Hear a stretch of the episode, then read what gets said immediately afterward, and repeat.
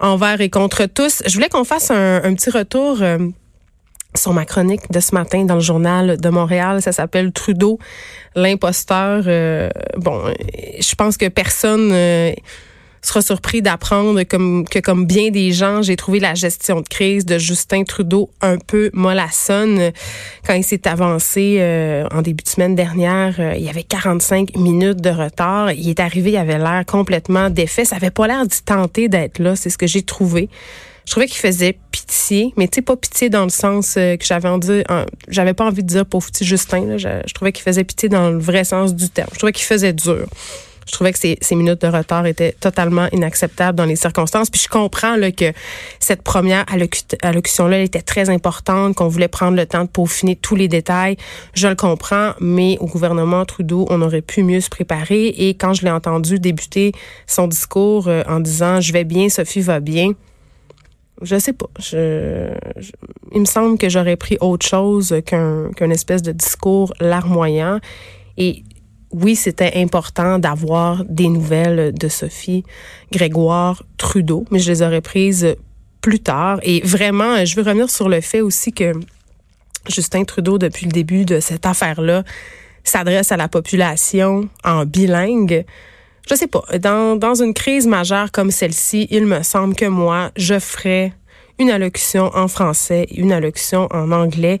Et vraiment, Justin Trudeau euh, exposé ses lacunes par rapport à la langue française. Il y a des phrases qu'il a prononcées, je comprenais même pas c'était quoi le sens des phrases, surtout quand il répond aux questions des journalistes, parce que là, évidemment, il y a personne qui écrit pour lui.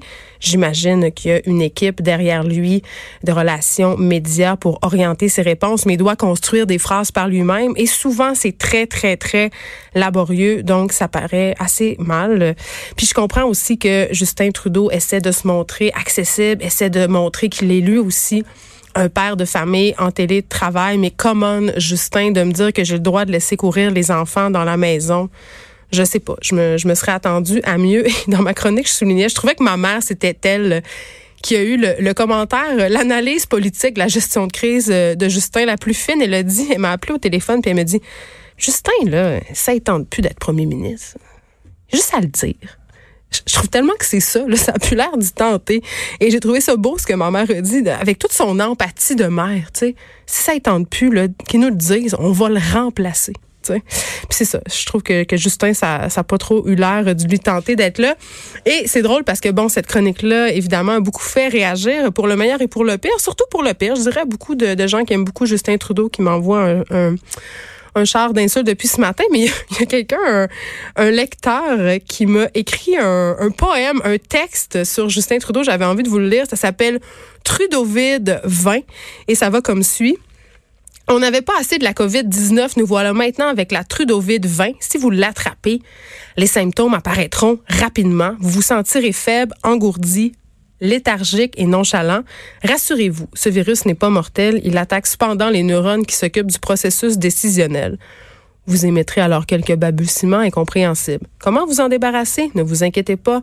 Subitement, il vous quittera en se déguisant en courant d'air. Donc, mais je remercie euh, cet auditeur-là pour ce, petit texte et je pense que c'est assez représentatif de l'opinion généralisée par rapport à cette gestion de crise qu'on qualifierait de mollassonne. Cube Radio. Vous écoutez